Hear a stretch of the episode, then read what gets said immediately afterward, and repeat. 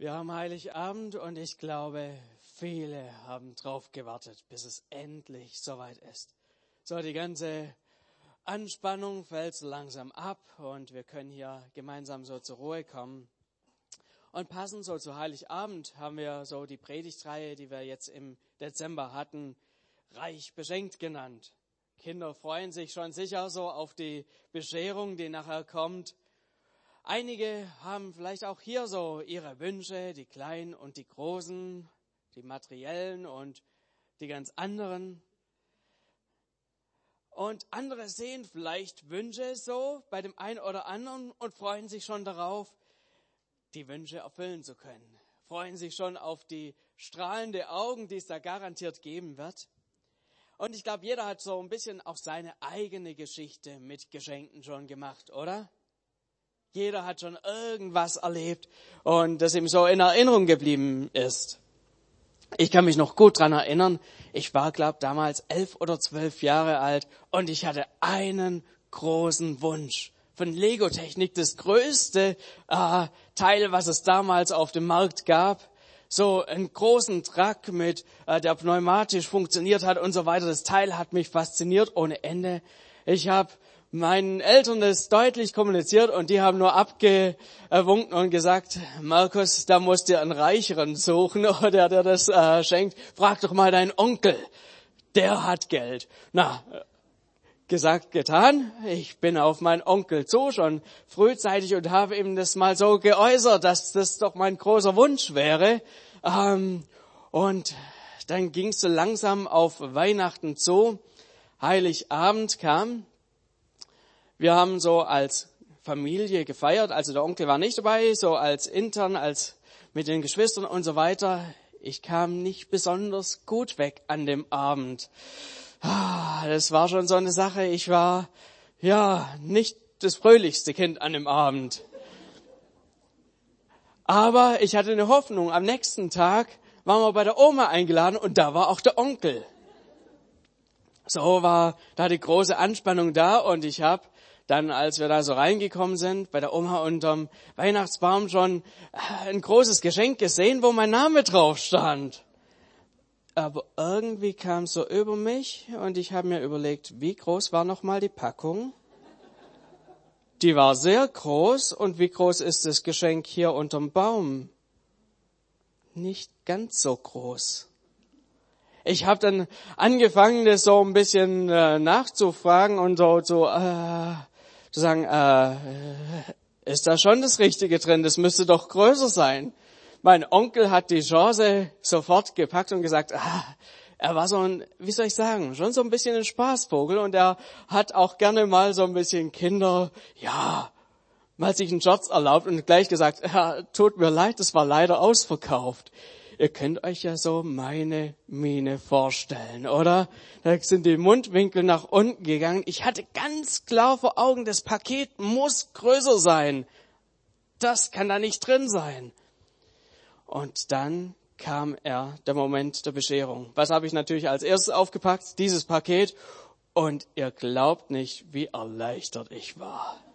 Ich habe mir das einfach nur falsch vorgestellt gehabt. Ich habe gedacht, es müsste größer sein, aber letztlich war dieses Teil drin, was ich mir lange, lange Zeit äh, so gewünscht habe. Ich bin an dem Tag wirklich so durch ein Wechselbad der Gefühle gegangen wegen den Geschenken.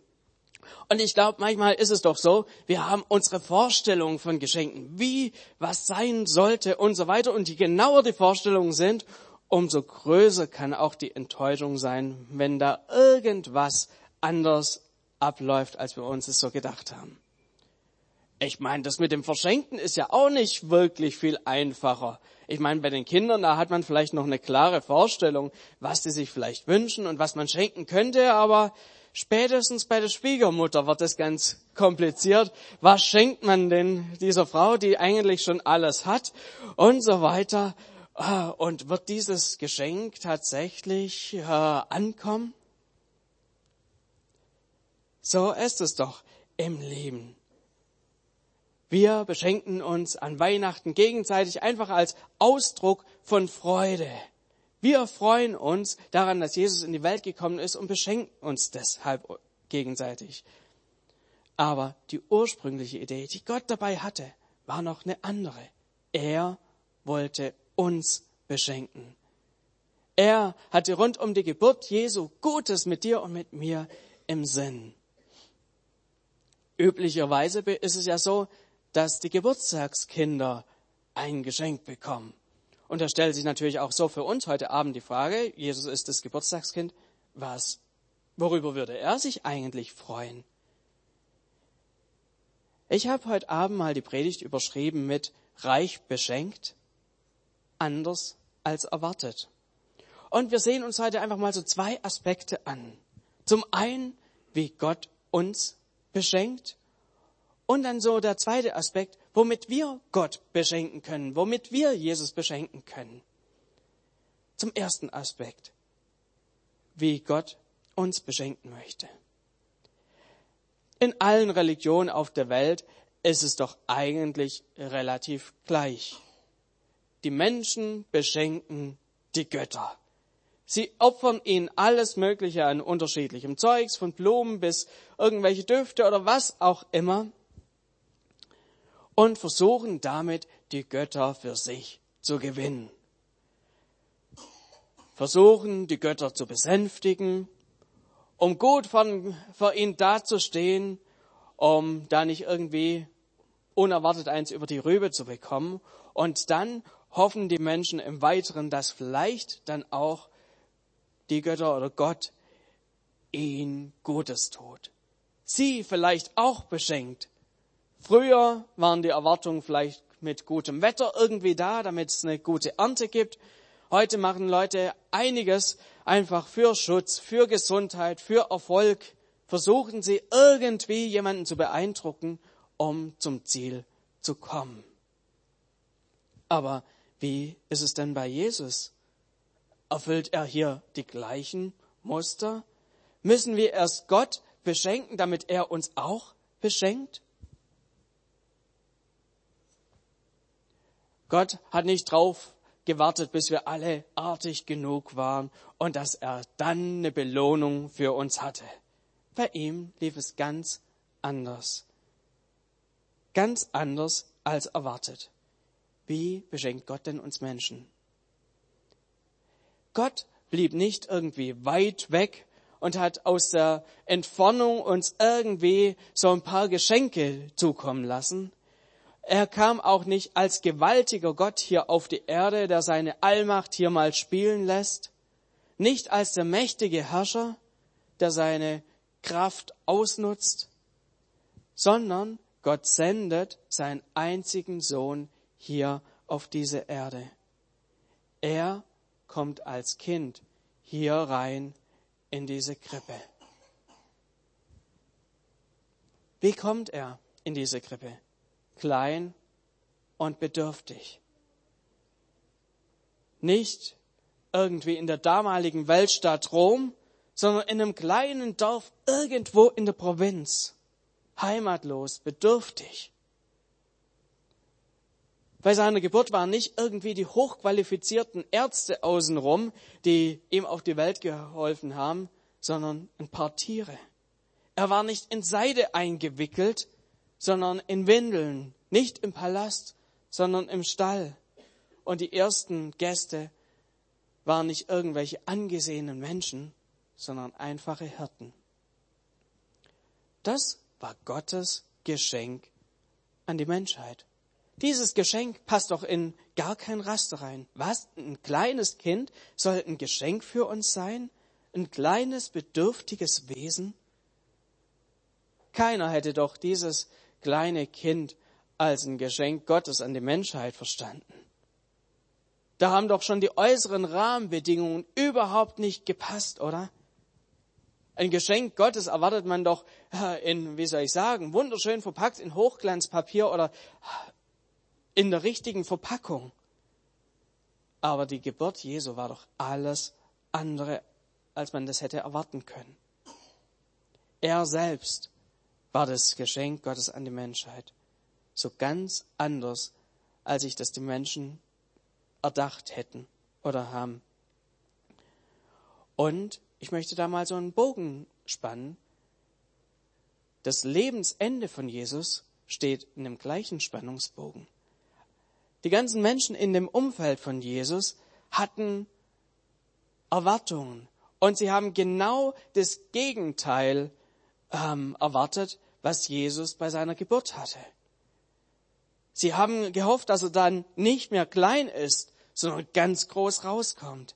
Dass er nicht mehr hilflos ist, sondern dass er mächtig ist. Dass er nicht nur ärmlich endet, sondern als der König. Die Menschen damals haben gehofft, dass er nicht so endet, wie er angefangen hat, nicht irgendwie in Windeln gewickelt, sondern mit einer königlichen Robe an. Nicht ausgeliefert wie als kleines Kind, sondern in seinem Regiment. Nicht irgendwie links liegen lassen, sondern bejubelt. All diese Erwartungen hatten die Menschen damals, dass es genau das Gegenteil sein soll von der Krippe, dass Jesus mächtig sich zeigt, dass er als König die, ähm, diese Juden von den Römern befreit. All das hatten sie da auch an Palmsonntag zum Ausdruck gebracht. Aber Jesus starb. Ganz genau gleich, wie er hier auf die Erde gekommen ist. Bei seiner Geburt war er in Windeln gewickelt. Am Kreuz, was hatte er an? Sie haben ihm die Kleider runtergerissen. Nichts anderes als die Windeln. Einfach ein einfacher Stoff. Bei seiner Geburt war er von Tieren um, im Stall außenrum, ähm, waren bei ihm. Bei seinem Tod waren es Verbrecher. Am Heiligabend waren ein paar Hirten um ihn herum. Und bei seinem Tod waren es ein paar Fischer, Zöllner, die sich irgendwo weit ab hingestellt haben. Und es, es zieht sich eine Linie durch von, in seinem ganzen Leben. Selbst bei seiner Geburt hatte seine Mutter, die Maria, Schmerzen und dann am Kreuz steht sie wieder und hat Tränen in den Augen. Man könnte fast meinen, wenn man das so, das Ganze so hört, Gott, da ist dir bei deinem Geschenk irgendwas daneben gelaufen. Das kann's doch nicht sein. Da, wenn schon so klein angefangen hat, da hätte doch irgendwie eine Kurve nach oben stattfinden müssen. Irgendwas Herrliches am Ende. Aber am Anfang waren es tragische Umstände, am Ende war das ein Misserfolg Gottes, das Ganze? An vielen Stellen im Neuen Testament können wir sehen, es war genau so, weil Gott es gewollt hat. Immer wieder steht dabei, wenn Jesus Dinge gemacht hat, damit erfüllt würde. Damit erfüllt würde. Das bedeutet so viel. Es hat sich was erfüllt, was schon vorher festgestanden hat. Und wer die Bibel kennt, mal so zurückblättert, ungefähr tausend Jahre davor waren schon erste Ankündigungen da, was mit Jesus passieren soll. Seine Geburt, sein Tod, vieles war schon so vorhergesagt. Und da kann man sehen, was Gott hier als Geschenk ähm, in die Welt gebracht hat, war nicht irgendwie ein Unfall. Es war kein Versehen. Es war genau so geplant. Da stellt sich doch die Frage, warum Gott? Warum beschenkst du uns Menschen auf diese Art und Weise? Das Ganze wird deutlich, wenn wir uns näher ansehen, was Jesus von uns als Geschenk möchte. Zu diesem Punkt möchte ich jetzt kommen. Jesus will nämlich ganz anders beschenkt werden als erwartet. Heute feiern wir ja den Geburtstag Jesu und da geht es auch darum, um die Frage, was könnten wir ihm schenken? Ich meine, das ist ja eine schwierige Frage. Ich meine, äh, zum 20. Geburtstag kann man sich noch vorstellen, was man jemand schenken kann. Zum 25. wird schwierig. Ab dem 30. hat man eigentlich alles. Wir sind jetzt bei gut 2000 angekommen. Was kann man ihm noch schenken? Womit kann man sein Herz noch irgendwie erreichen? Dazu möchte ich eine kleine Geschichte lesen, die mir jemand hier zugesteckt hat. Ein kleiner Junge besucht um die Weihnachtszeit seinen Großvater. Er schaut zu, wie der Großvater an einer Krippenfigur herumschnitzt. Einige andere Figuren der Weihnachtsgeschichte stehen schon fertig auf dem Tisch. Der Junge wird langsam müde, legt den Arm auf den Tisch und zuschauend schläft er ein.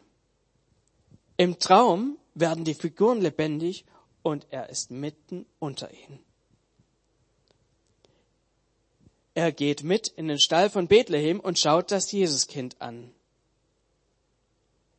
Ich möchte gerne drei Dinge von dir haben, sagt das Jesuskind. Und der Junge sagt eifrig, meinen neuen Mantel, meine elektrische Eisenbahn und das neue Buch mit den schönen Bildern drin.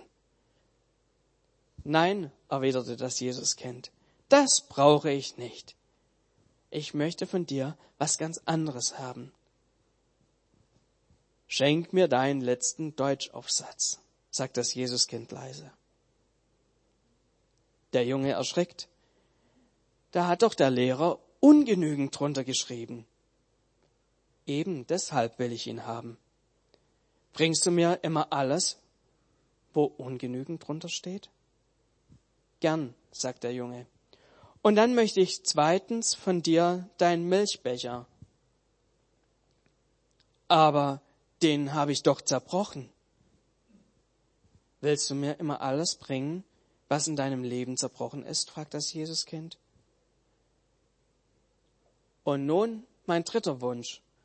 Du sollst mir noch die Antwort bringen, die du deiner Mutter gabst, als sie dich nach dem Milchbecher fragte. Da weinte der Junge bitterlich und schluchzt. Da habe ich doch gelogen. Er wäre mir runtergefallen. In Wahrheit habe ich den Becher absichtlich auf den Boden geworfen. Ja, Du sollst mir immer alle deine Lügen, deinen Trotz, dein Böses, was du getan hast, bringen, damit ich dir helfen und dir vergeben, dich heilen und verändern kann. Da wacht der Junge auf und weiß plötzlich, warum Gott Mensch geworden ist und warum Jesus als Heiland geboren wurde, damit er alles Ungenügende, Zerbrochene und Böse heilen und verwandeln kann. Jesus möchte was ganz anderes haben, als wir Menschen so erwarten würden. Er will nicht in erster Linie unsere guten Taten, unsere Spenden für einen guten Zweck, all das Gute, was wir irgendwie gut hinbekommen, worauf wir so stolz sind, sondern er möchte was ganz anderes. Der Evangelist Matthäus fasst es folgendermaßen im Matthäusevangelium zusammen. Matthäus 20, Vers 28, da heißt es, denn der Menschensohn, also Jesus, ist nicht gekommen, um sich dienen zu lassen, sondern um zu dienen und sein Leben als Lösegeld für viele hinzugeben.